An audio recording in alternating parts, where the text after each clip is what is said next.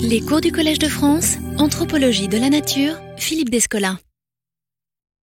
J'avais commencé, lors des euh, deux dernières euh, leçons, à traiter de la figuration totémique en avançant que celle-ci donnait à voir euh, les propriétés ontologiques du totémisme en utilisant trois stratégies figuratives principales.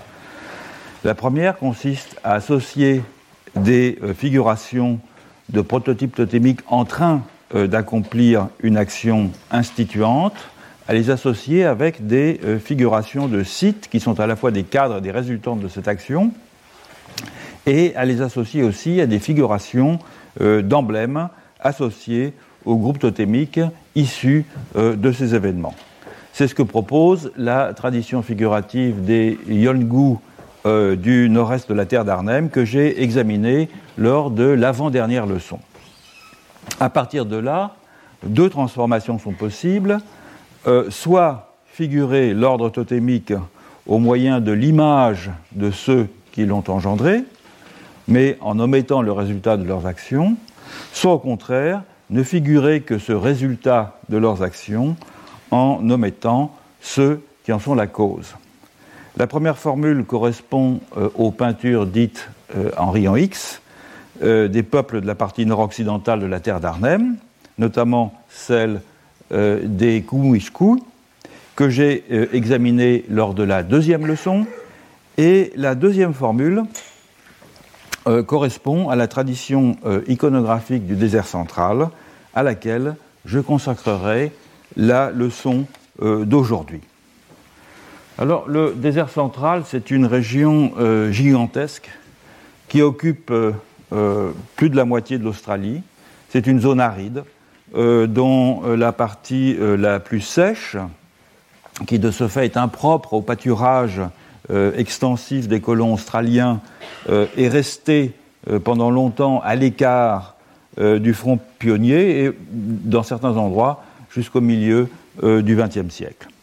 Les missionnaires et le gouvernement australien ont établi au fil du temps euh, un réseau de communautés euh, aborigènes regroupant euh, des populations qui appartenaient à différents groupes linguistiques, notamment les différents sous-groupes de langue aranda, connus dans la littérature ethnographique en raison des travaux de Spencer et Gillen, les, premiers grands, parmi les premiers grands travaux de l'ethnographie australienne, mais aussi les Walpiri, les Pintupi, et les Pichatchanjara, qui sont, euh, que je mentionne ici, tous ces groupes, parce qu'ils sont assez connus euh, par les travaux euh, ethnographiques qui leur ont été consacrés, auxquels je ferai référence dans le cours de cette leçon.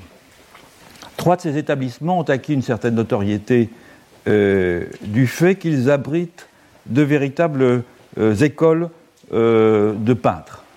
Ce sont Balgo, qu'on voit ici tout à fait en haut, euh, là, euh, Yuendumu, qui est ici, et Papunya.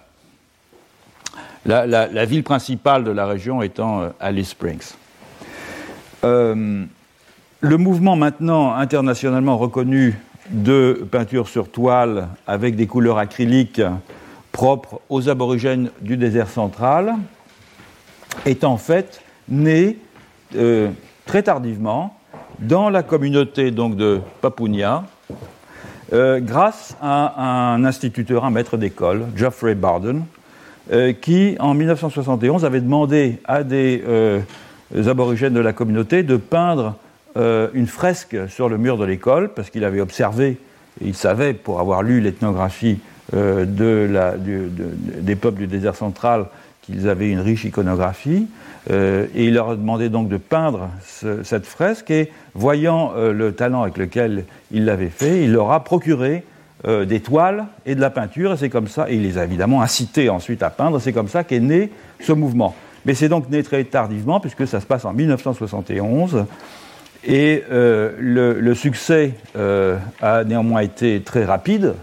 Tant de la part des aborigènes qui se sont exprimés avec beaucoup d'aisance dans ce nouveau médium, comme de la part du marché international euh, qui a plébiscité, ces euh, peintures.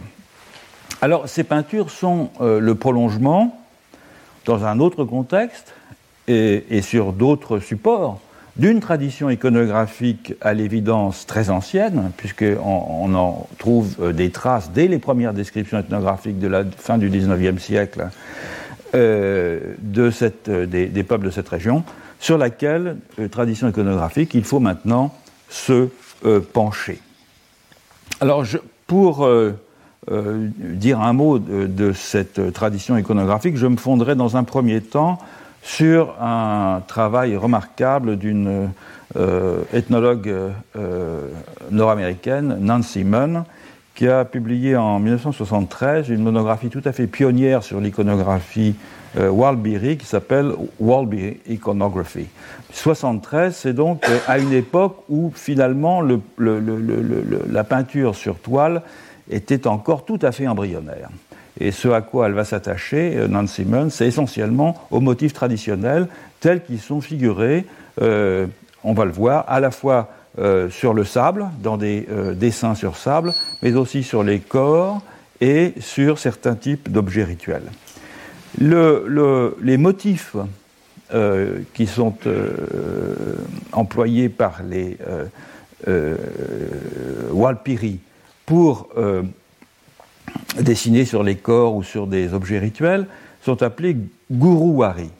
Et comme partout ailleurs euh, en Australie, ces motifs sont réputés avoir été transmis par les êtres du rêve, par ces prototypes euh, des êtres et des choses qui euh, ont façonné le monde à l'époque dit du rêve.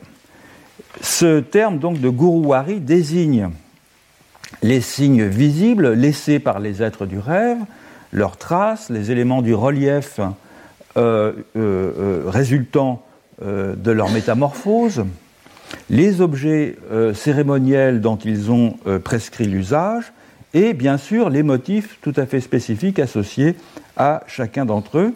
Mais il désigne en même temps, ce, enfin, ce terme désigne en même temps le pouvoir fertilisant, toujours actif, que les êtres du rêve ont laissé euh, dans des sites totémiques afin qu'ils s'incorporent génération après génération euh, dans les humains et les non-humains composant les classes totémiques que chacun de ces êtres du rêve a instituées.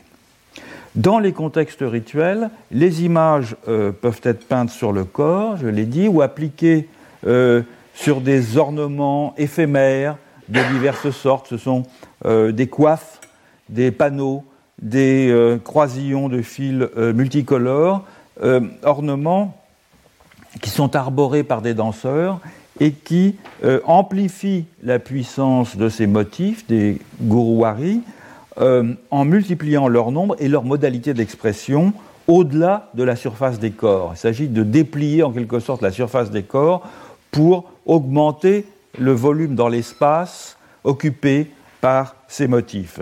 Et cet attirail, parfois spectaculaire, euh, d'images gourouari répétées sur plusieurs supports, permet ainsi, je cite euh, Nancy Mann, de créer une personnification de l'être du rêve à l'intérieur de laquelle le danseur est occulté. Enfin, les motifs peuvent être euh, dessinés sur le sol, ou peints avec euh, du duvet, ou ils peuvent être aussi euh, peints et incisés sur divers types euh, d'objets rituels, notamment les fameux churinga, et sur des boucliers cérémoniels.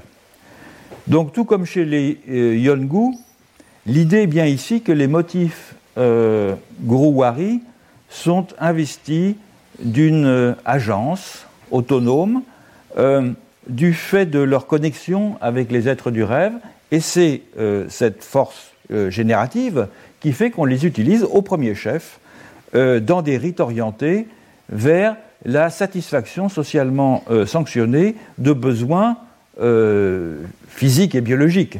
C'est la croissance des enfants, le maintien de la fertilité du monde, les rites de multiplication des espèces et même l'attraction de partenaires sexuels.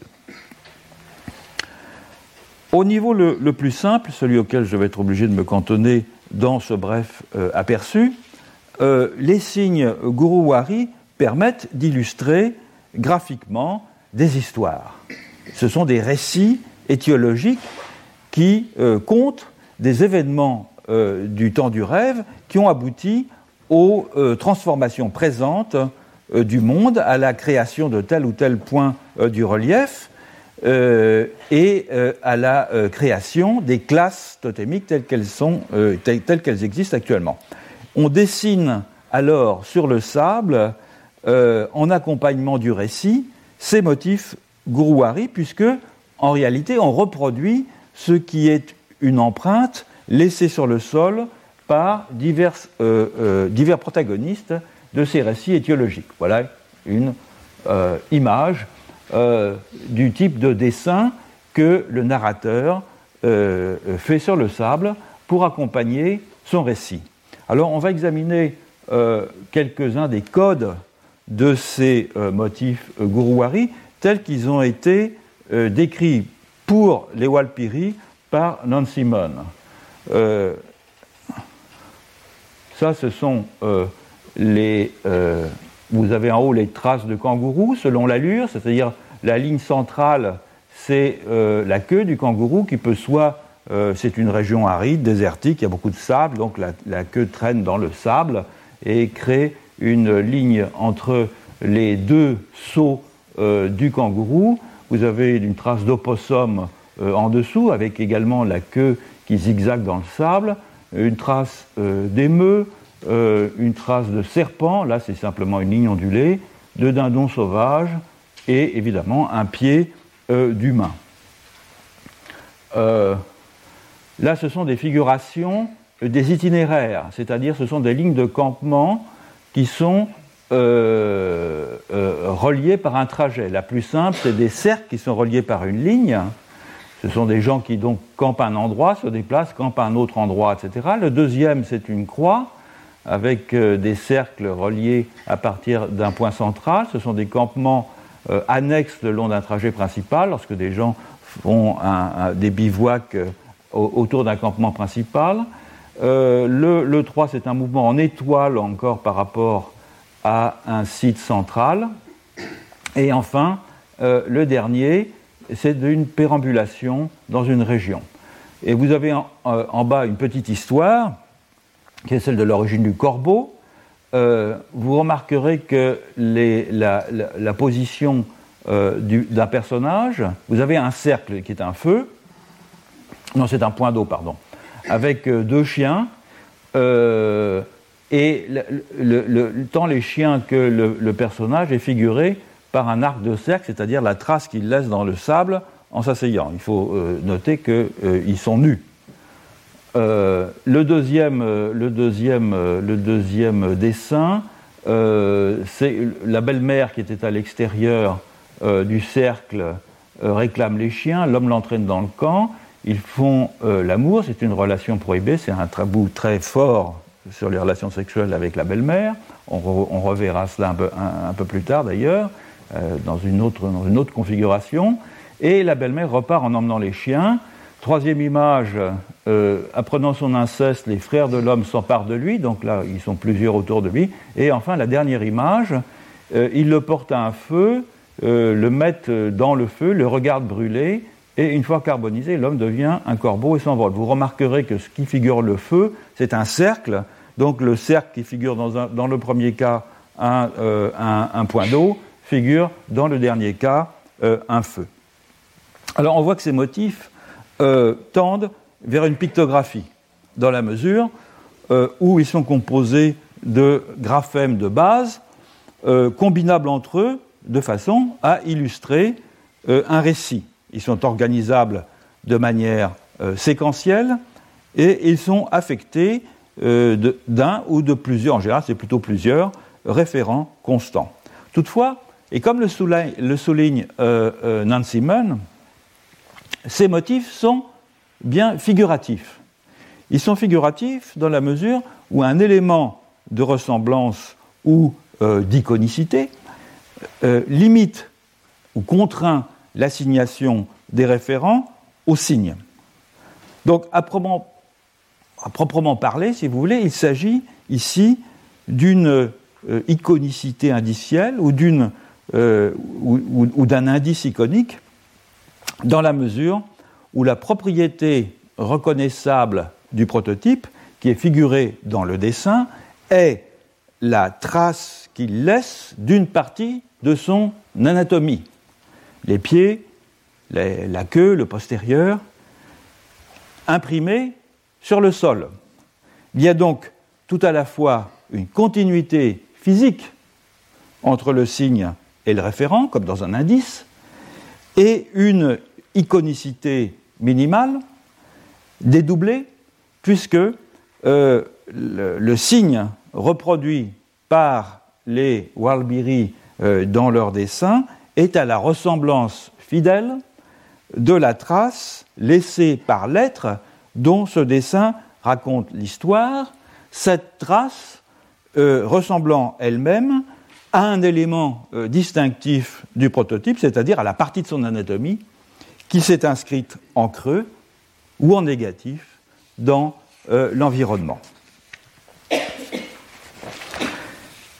Cette iconographie possède aussi bien des traits d'une euh, cartographie, ou plutôt d'une route euh, telle euh, celle qui sont laissées par les navigateurs lorsqu'ils tracent une route sur une carte marine.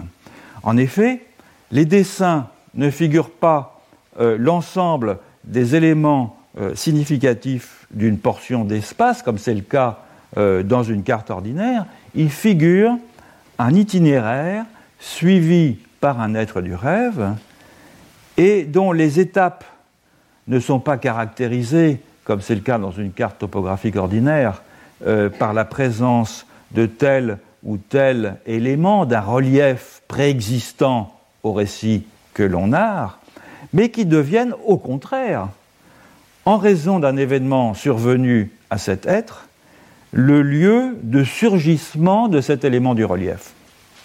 Donc à chacun des motifs euh, standardisés euh, figurant une empreinte laissée par un être du rêve correspond donc un trait caractéristique de l'environnement. La trace laissée par le kangourou lorsqu'il s'est assis est devenue un point d'eau. Euh, la ligne sinueuse tracée par la progression du serpent est devenue le lit d'un ruisseau les œufs euh, déposés par le python sont maintenant un amas de rochers arrondis. Les motifs figurent donc des traces, et les événements que ces traces évoquent, et les sites que ces traces sont devenus, et les itinéraires qui relient ces sites. On a pris l'habitude dans la littérature euh, anthropologique sur l'Australie, notamment en anglais, euh, de parler de représentation du paysage à propos de cette euh, iconographie du désert central. Mais il me semble que l'on voit bien à travers cet exemple euh, de, des, motifs Waldbiri que, sauf à prendre le terme de paysage dans son acception purement géographique d'une structuration à la fois naturelle et culturelle de l'espace physique, le terme paysage n'est pas vraiment idoine ici. Euh, il ne s'agit pas en effet de la figuration euh, de la portion de pays embrassée par la vue à partir euh, d'un point en quoi consiste en général la représentation paysagère, mais il s'agit au contraire de la figuration d'un trajet de morphogénèse, éventuellement interconnecté à un autre trajet, sans être pour autant euh, ces trajets jamais intégrés dans un espace euh, homogène. Je voudrais, euh, avant de passer aux peintures contemporaines, dire un mot d'un autre support sur lequel ces signes étaient inscrits, un autre support traditionnel, que sont les churingas. Je rappelle que les churingas sont des grandes lames de pierre ou de bois euh, de forme euh, approximativement euh, ovale, avec des extrémités pointues ou arrondies, souvent gravées de signes, mais aussi parfois dépourvues de tout décor.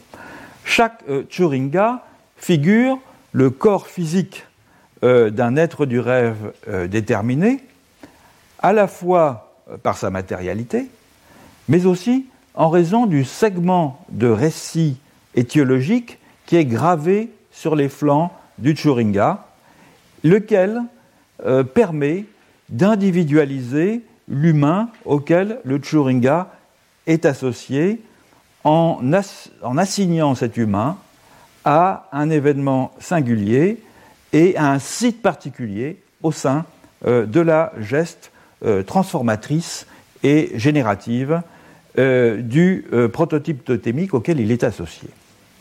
Les Churingas sont accumulés, entassés dans des abris naturels du site totémique qu'ils incarnent, et ils ne sont sortis que dans des occasions cérémonielles pour les polir, pour les graisser, pour les enduire d'ocre rouge. Alors, les motifs euh, qui euh, figurent euh, sur les.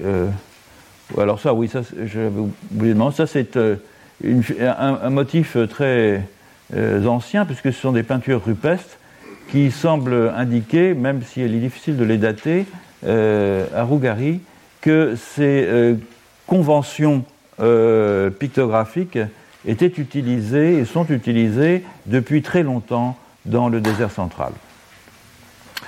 Donc voilà des Churiga classiques. Je reprends là une image de Spencer et euh, euh, d'un aranda du totem grenouille. Euh, les motifs qui figurent sous les Churinga sont donc analogues, on peut le voir, à ceux qui sont employés sur les dessins sur sable, et ils fonctionnent donc comme des pictogrammes permettant de décrire une action d'un être du rêve, c'est-à-dire une petite section d'un tracé ou d'un trajet de euh, morphogénèse. Euh, ce, ce en question euh, est celui donc d'un aranda qui décrit une portion du trajet des grenouilles et donc un site auquel cet homme est plus particulièrement associé. Alors les grands cercles concentriques en, figurés ici en A représente trois arbres qui, euh, donc là, là, et ils sont figurés aussi de l'autre côté, bien sûr, euh, qui euh, marquent le site totémique près de la rivière Yug. Les lignes droites qui unissent les cercles et qui sont figurées ici en B, hein, ces grandes lignes verticales, sont des racines euh, des grosses racines de ces arbres, tandis que les petits cercles concentriques euh, en D représentent des petits arbres de la même espèce avec leurs racines. Enfin, les grenouilles elles-mêmes sont figurées sur cette face-là sous la forme de petits cercles, c'est leur corps, et de lignes qui sont leurs membres. Euh, autre, autre Turinga, euh, euh, vous voyez, les mêmes conventions sont appliquées. Alors, Lévi-Strauss remarque avec justesse dans La pensée sauvage que les Turinga offrent des analogies avec nos archives. Et ces documents, dit-il, que nous enfouissons dans des coffres ou dans des lieux bien protégés, les archives nationales par exemple, et que nous inspectons à l'occasion afin euh, de réciter, dit-il, les grands mythes dont la contemplation des pages déchirées et jaunies ravive le souvenir. On comprend alors en quoi le Turinga peut être vu comme euh, l'incorporation d'un prototype totémique. Le Turinga, en effet, c'est euh, l'expression concrète de ce que un principe d'individuation issu d'un être du rêve s'est manifesté dans un humain en particulier, à qui il a donné forme, substance et euh, singularité, avant que, une fois que cet humain euh, sera mort, ce principe ne s'incorpore à nouveau dans un autre humain à qui il va conférer son identité totémique. Donc le Tchuringa, c'est la preuve tangible que le prototype totémique et son descendant sont une seule et même cher. Par ce caractère probatoire, écrit Lévi-Strauss, les Tchuringa ressemblent aussi aux documents d'archives, surtout aux titres de propriété qui passent par les mains de tous les acquéreurs successifs et qui peuvent être reconstitués en cas de perte ou de destruction. J'ajoute ici entre parenthèses, tout comme euh, l'on peut confectionner un nouveau Tchuringa pour en remplacer un qui a été endommagé, sauf, euh, ajoute Lévi-Strauss, qu'il s'agit ici non de la détention d'un bien immobilier par un propriétaire, mais d'une personnalité, de la détention d'une personnalité morale et physique par un usufruitier. C'est exactement la, bonne définition de ce qu'est la transmission d'une qualité totémique. Et c'est ce qui explique évidemment le caractère sacré euh, des, euh, euh. Le mystère et le secret qui les entoure, l'interdiction qui est faite de les révéler à la vue des non-initiés, car en fait nous tenons à nos archives de la même façon, nous avons vis-à-vis d'elles le même type de respect sacré. les événements auxquels les archives se rapportent sont attestés euh, de mille façons, indépendamment euh, des archives elles-mêmes. Ils vivent dans nos mémoires, ces événements, ils vivent dans les livres, ils vivent dans les images qu'on en a, dans les tableaux, euh, dans les monuments, dans les illustrations. Et en fait, pour peu qu'elles aient été publiées, ou que l'on en ait gardé des copies, les pièces authentiques qui constituent les archives, c'est la définition même de ce qu'elles sont, pourraient toutes en fait disparaître sans que cela n'affecte profondément notre connaissance euh, des faits auxquels ces pièces font référence, ni euh, que cela ne bouleverse outre mesure les euh, situations présentes qui résultent de ces faits. Et pourtant, comme à chaque fois qu'un tel événement se produit, ça s'est pas produit il n'y a pas longtemps, la semaine dernière, si mes souvenirs sont bons, à Cologne, où les archives ont brûlé, euh, nous ressentirions cette perte lorsqu'elle se produit euh, comme une catastrophe absolument irréparable, portant dommage, portant atteinte au plus profond de notre identité individuelle et collective.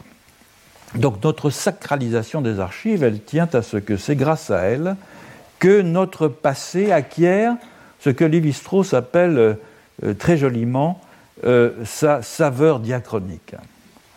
Puisque euh, les pièces authentiques conservées dans les archives nous rendent physiquement contemporains euh, d'événements autrement saisis par les traces qu'ils ont laissées euh, bien après eux dans des livres ou dans des institutions, c'est-à-dire étalés dans la synchronie. Il en va de même pour les Tchuringa, selon Lévi-Strauss, je le cite, leur caractère sacré tient à la fonction de signification diachronique qu'ils sont seuls à assurer dans un système qui, parce que classificatoire, et même follement classificatoire, pourrait-on dire, est complètement étalé dans une synchronie qui réussit même à s'assimiler la durée. Donc les Tchuringa, ils attestent physiquement euh, de la période du rêve, dont les effets sont encore perceptibles en tout point, certes, euh, dans les lieux que les êtres du rêve euh, ont façonnés, dans les individus humains et non humains qui en sont l'incorporation actuelle, mais sans que l'on puisse réellement distinguer leur actualisation présente de la période où ils étaient encore en gésine, pourrait-on dire.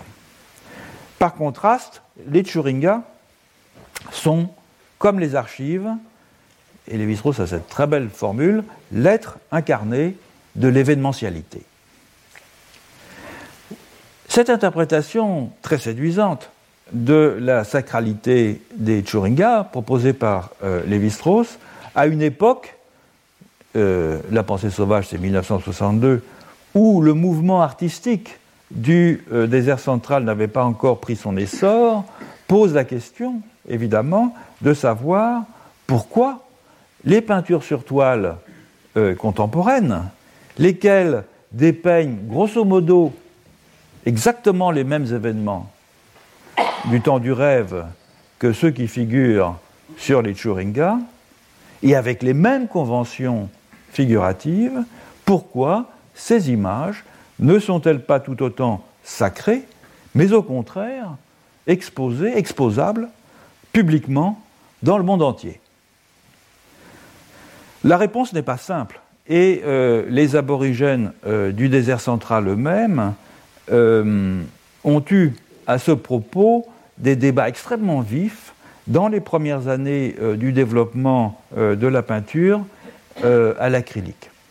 Par exemple, en 1975, un groupe d'hommes, euh, Pijan Chachara, venus voir dans un musée de Perth une exposition de peinture réalisée par des Pintupi, exigea et euh, obtint d'ailleurs que 44 euh, des 46 toiles exposées soient retournées face contre le mur, car elles dépeignaient des motifs dont ils étaient aussi les propriétaires, puisqu'ils avaient en commun euh, avec les Pintupi un trajet d'être du rêve et qu'ils n'avaient pas donné leur permission pour que ce trajet, ce segment de trajet d'être du rêve, soit reproduit en peinture.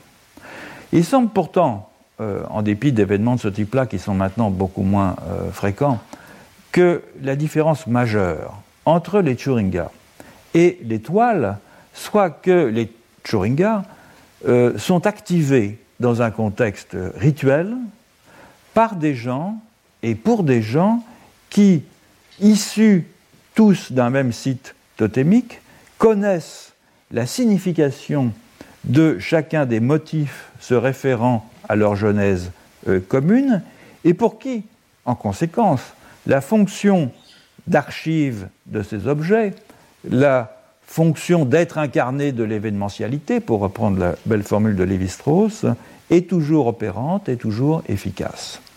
Tandis que les tableaux sur toile sont destinés à être vus, je dirais de façon presque exclusive, par des non-aborigènes, qui sont réputés, le plus souvent à juste titre, ne rien savoir du lien indiciel qui relie telle ou telle image à tel ou tel aborigène.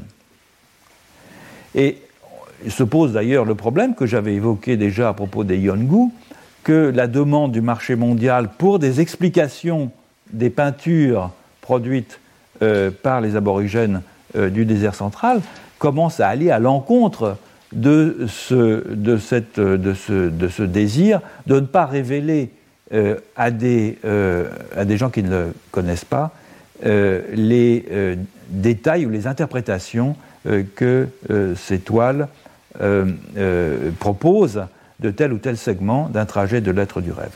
Donc on peut dire qu'en ce sens, la circulation des toiles du désert central dans le marché mondial n'affecte pas vraiment la fonction probatoire des Turinga, de même que euh, la euh, circulation de plus en plus commune, pour prendre une analogie, sur le web euh, des facsimilés de nos archives à nous, ne remet pas en cause le caractère probatoire des actes authentiques dont ces facsimilés sont la reproduction transitoire pour aliéner ce que euh, Annette Weiner a appelé des possessions inaliénables.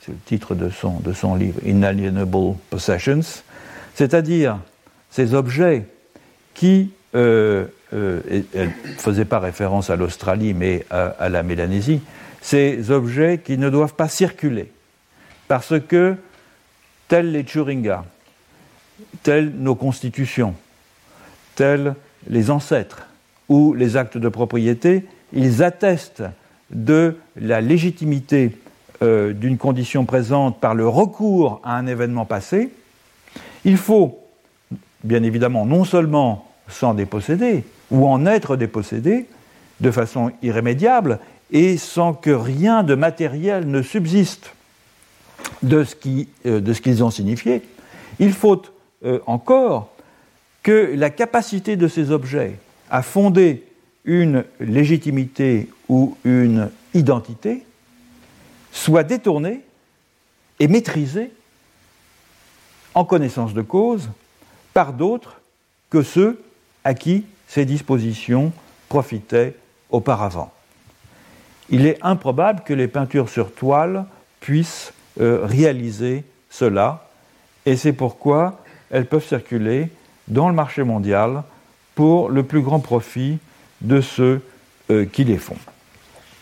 Je voudrais maintenant passer euh, aux peintures sur toile précisément pour voir comment les peintures sur toile contemporaines sont un prolongement de la tradition iconographique qui auparavant s'exprimait soit sur les Churinga, soit dans les dessins sur sable, soit dans les peintures corporelles.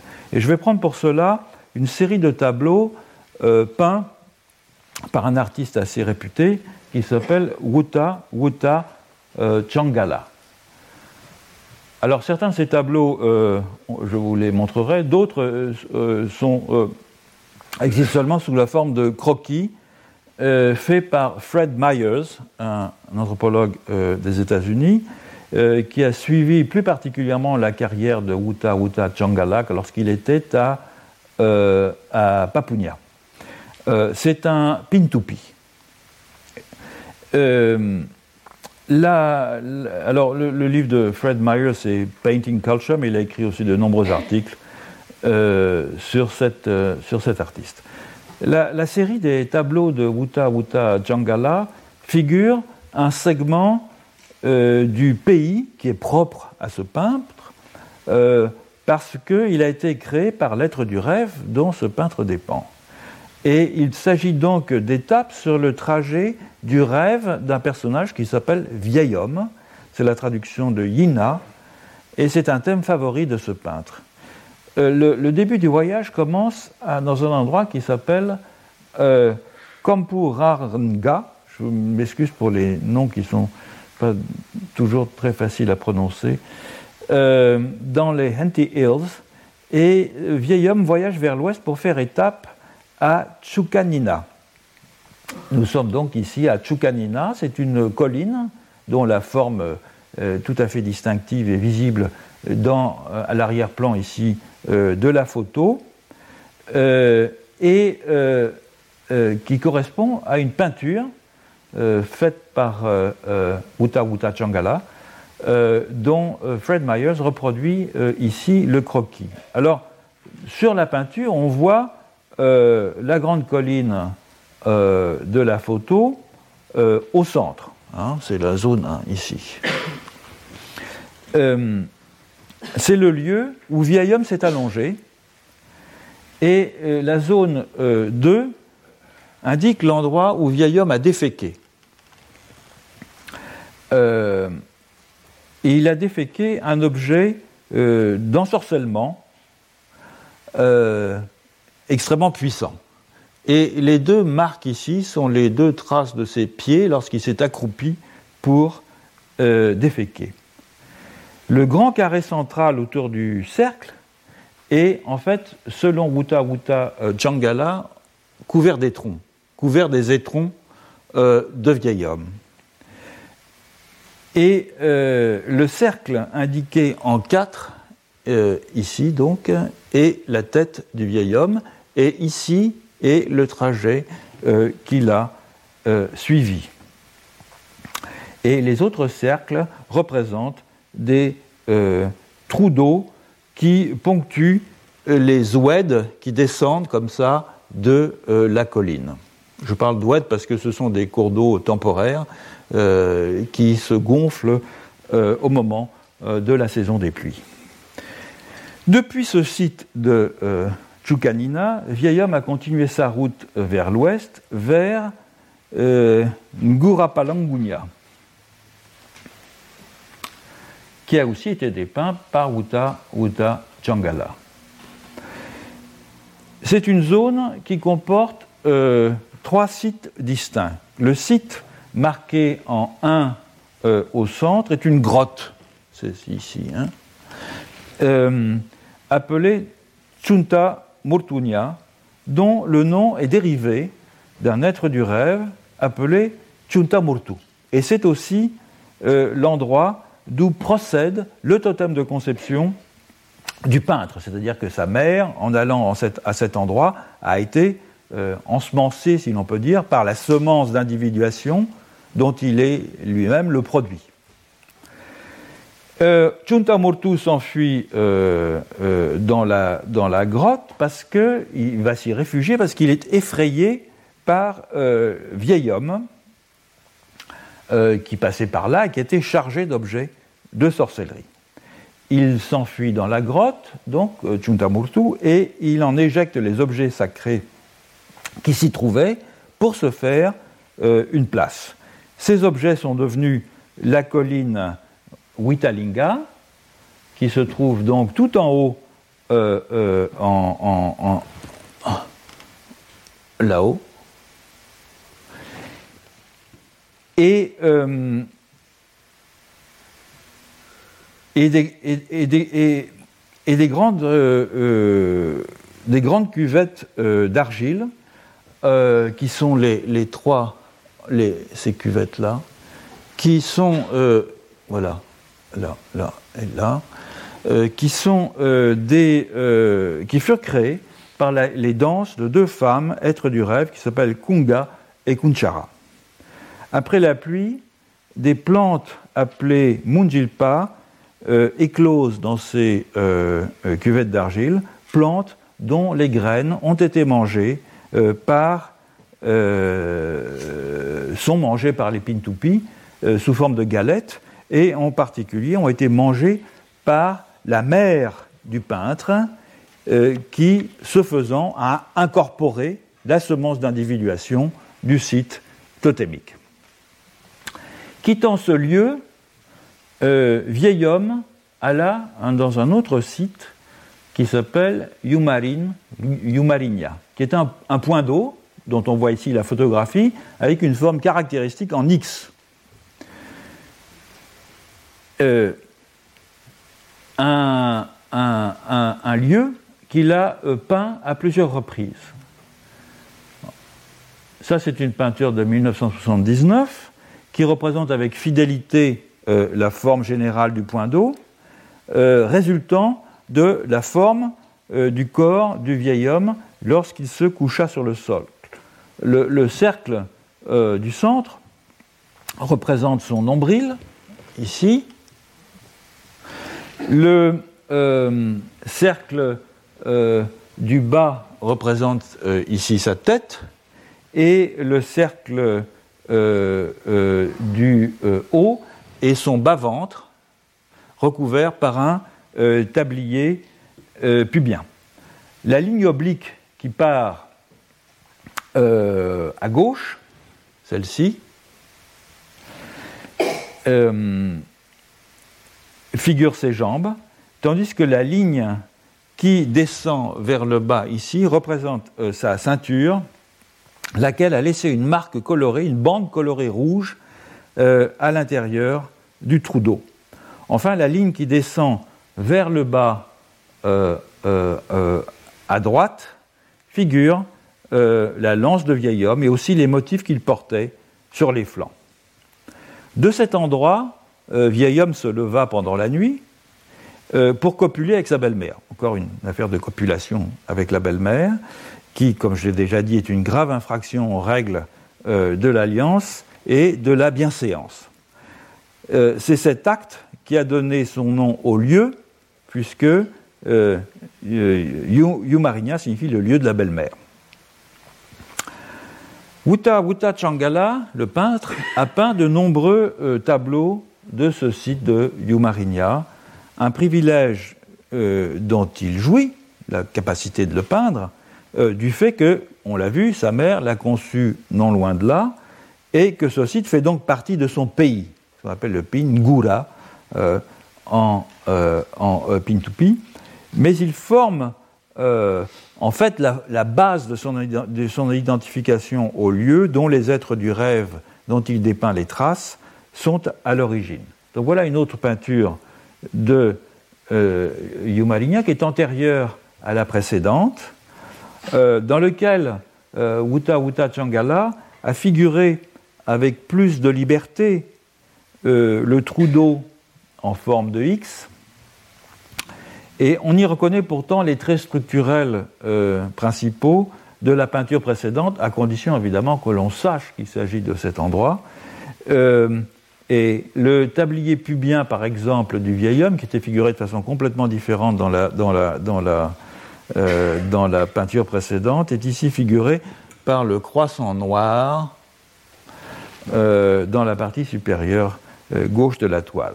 Autre peinture du même site, qui est ici, malheureusement, on n'a pas le tableau, c'est réduit à un croquis euh, qu'en a pris euh, Fred Myers. Euh, donc ici encore, ça c'est une peinture de 1981, et elle a été réalisée peu de temps après la visite du peintre à Yumari, c'est-à-dire au site qu'il dépeint.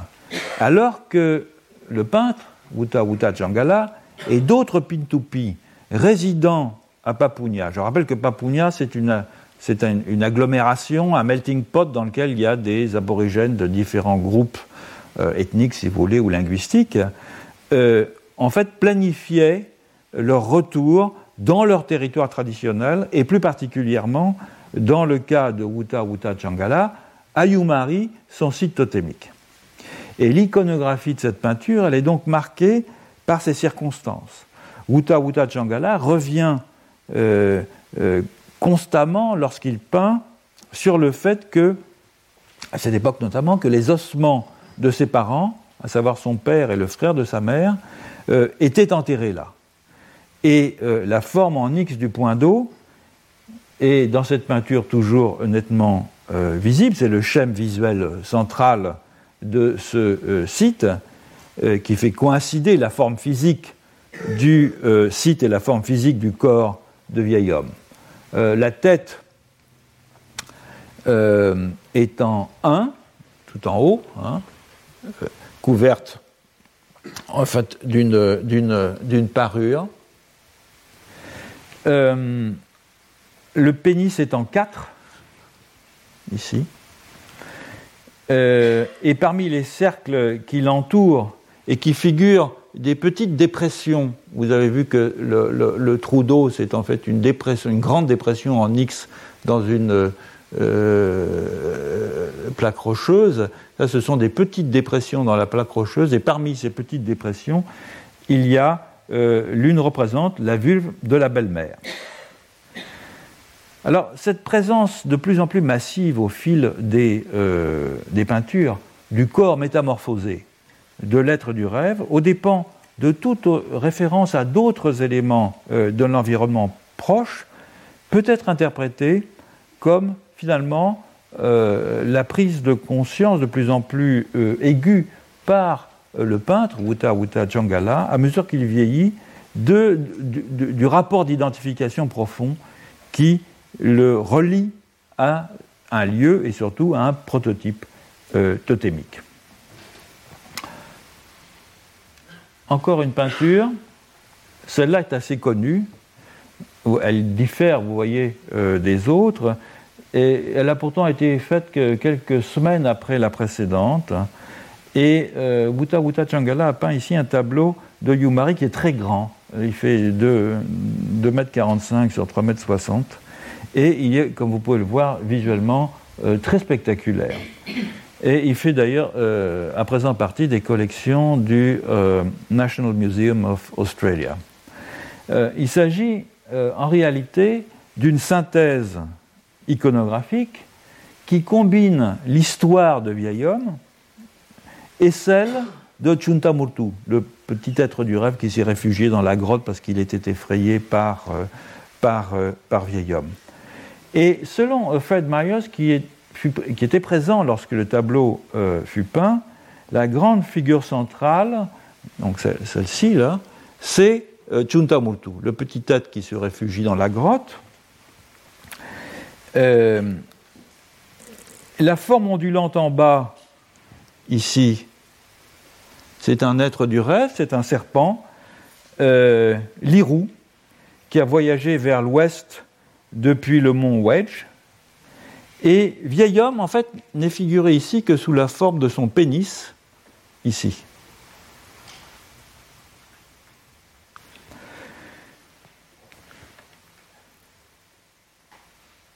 Tandis que les cercles de part et d'autre du serpent représentent des femmes, des femmes Kanapunta, qui sont aussi euh, des êtres du rêve.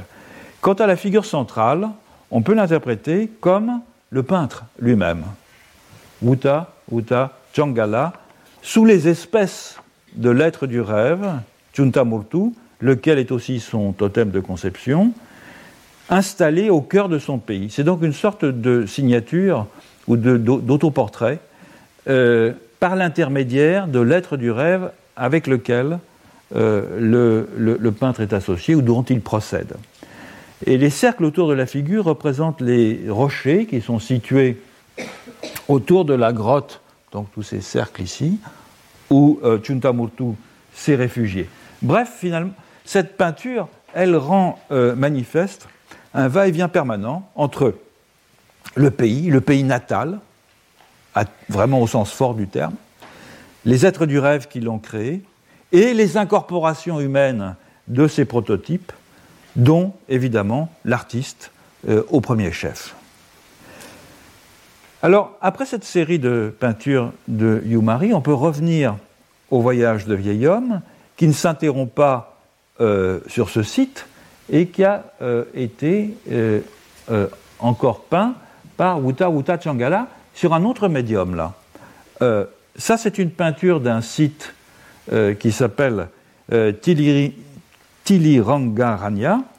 Euh, c'est une peinture qui a été effectuée par Wuta Wuta Changala sur un plat en bois qui représente ce site, juste à côté du trou d'eau de Yumarti qu'on vient de voir, de Yumari, et qui figure un groupe de rochers laissés par vieil homme.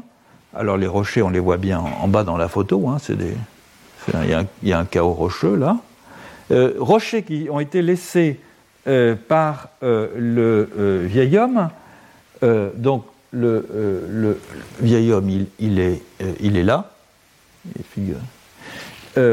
lorsque il a allumé un feu au matin, ici, pour se réchauffer après avoir copulé avec sa belle-mère. Et la ligne 3, euh, ici, ou la ligne 3, euh, figure euh, un motif que le vieil homme portait sur les cuisses, tandis que les lignes ondulées verticales, ici, figurent le déplacement d'air provoqué par ses testicules lorsqu'elles se déplacent par elles-mêmes.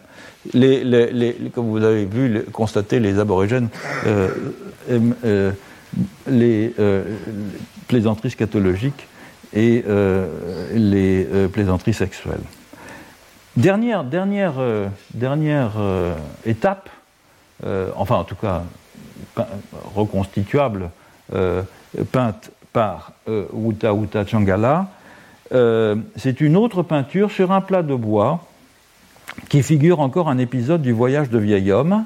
Les lignes ondulées ici figurent le vent et les taches jaunes figurent des fourmis qui euh, mordaient euh, le pénis de vieil homme en punition pour avoir euh, copulé avec sa belle-mère. Donc cette image, qui est en dépit des apparences tout à fait iconique, mais il faut le savoir, dépeint le vent provoqué à Yerpa Langunia par le pénis de vieil homme battant violemment dans l'air.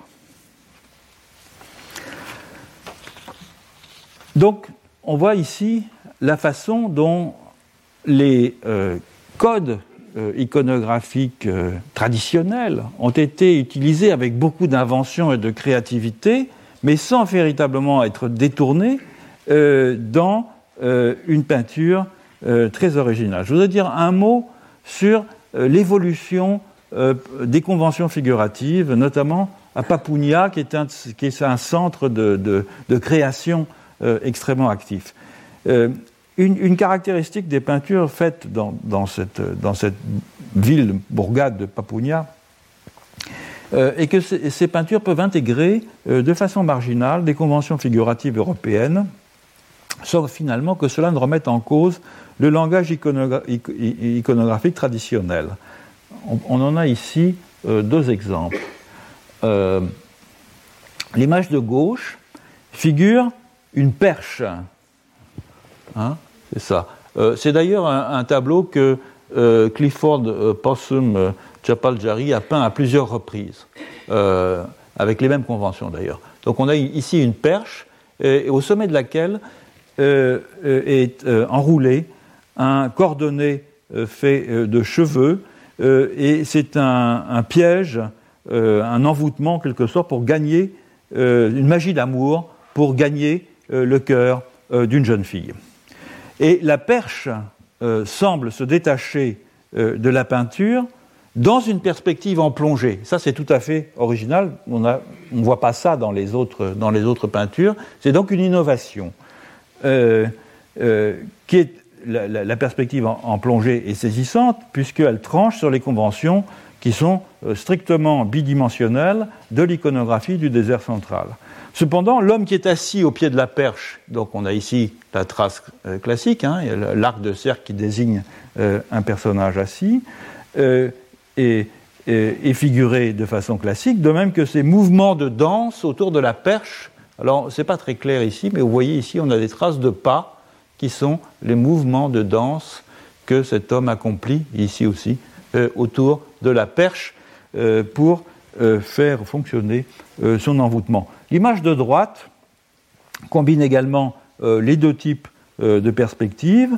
On a de l'eau qui coule euh, d'un bassin à un autre le long du lit d'un oued, vu donc en haut comme, une vue aérienne, tandis que des traces de pas, donc ici c'est l'eau qui coule le long d'un oued, et puis on a des traces de pas qui sont visibles à la bordure de l'oued.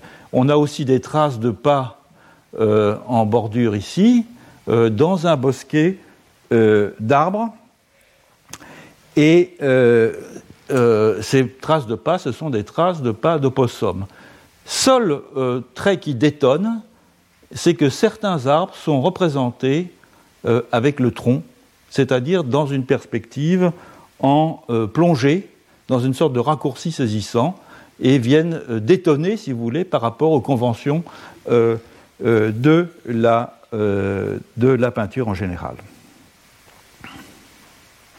Une autre peinture de Clifford Possum Japaljari présente des innovations d'un autre genre, non seulement par l'usage de figurations réalistes, mais aussi par l'extrême condensation sémantique dont elle témoigne et par le retour paradoxal à une simplicité euh, pictographique en quelque sorte, euh, en partie euh, débarrassée, et même très largement débarrassée de préoccupations esthétiques. Bref, c'est un schème figuratif qui, me semble-t-il, assimile cette image aux anciens dessins sur sable. En fait, il s'agit de la juxtaposition de cinq trajets d'êtres du rêve qui se rejoignent en un, lieu géographique. La ligne verticale qui traverse la toile euh, de haut en bas est euh, donc celle-ci, hein, et la piste du rêve de la fourmi miel, et les quatre cercles sur la piste étant les sites euh, du rêve de la fourmi, hein, celle-ci, dont le dernier d'ailleurs est une ville, maintenant une de ces bourgades de regroupement, la bourgade de Yuendumu. Les traces de pas sur la droite de la toile qui euh, descendent euh, du haut en bas sont ceux de la piste de l'homme dingo. Hein, c'est ça. Euh, les traces de pas se déplaçant de la droite vers la gauche au milieu de la toile sont celles de deux hommes venant de Arakulaja. Donc c'est ça. Euh, les traces de pas juste en dessous sont celles de la piste du rêve du Wallaby. C'est ça. Et les traces de pas en dessous de celle-ci sont celles de la femme Nungarayi, qui est un, être du rêve. C'est ça. Et on a une figuration réaliste qui est un squelette, le corps d'un homme qui était poursuivi euh, et qui a été tué. Il s'agit dans le cas présent d'une euh, cartographie d'un pays où sont concentrées plusieurs euh, pistes et où un événement singulier s'est déroulé.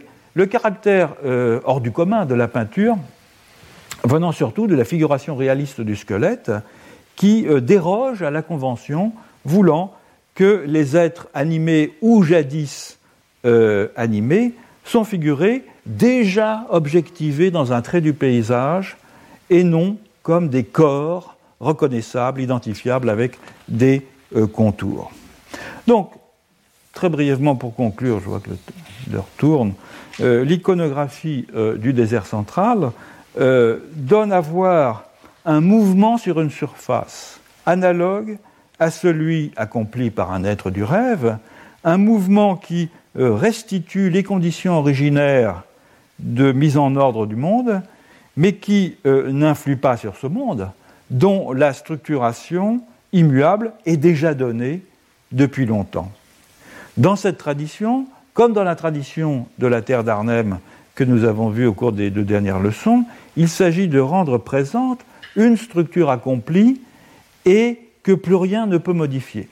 Soit en reproduisant les moments clés de la genèse de cette structure, et les événements qui ont permis qu'elle s'inscrive sur la surface de la Terre, soit en figurant l'arrangement interne de ceux qui ont engendré cette structure en offrant leur anatomie en modèle de l'organisation totémique.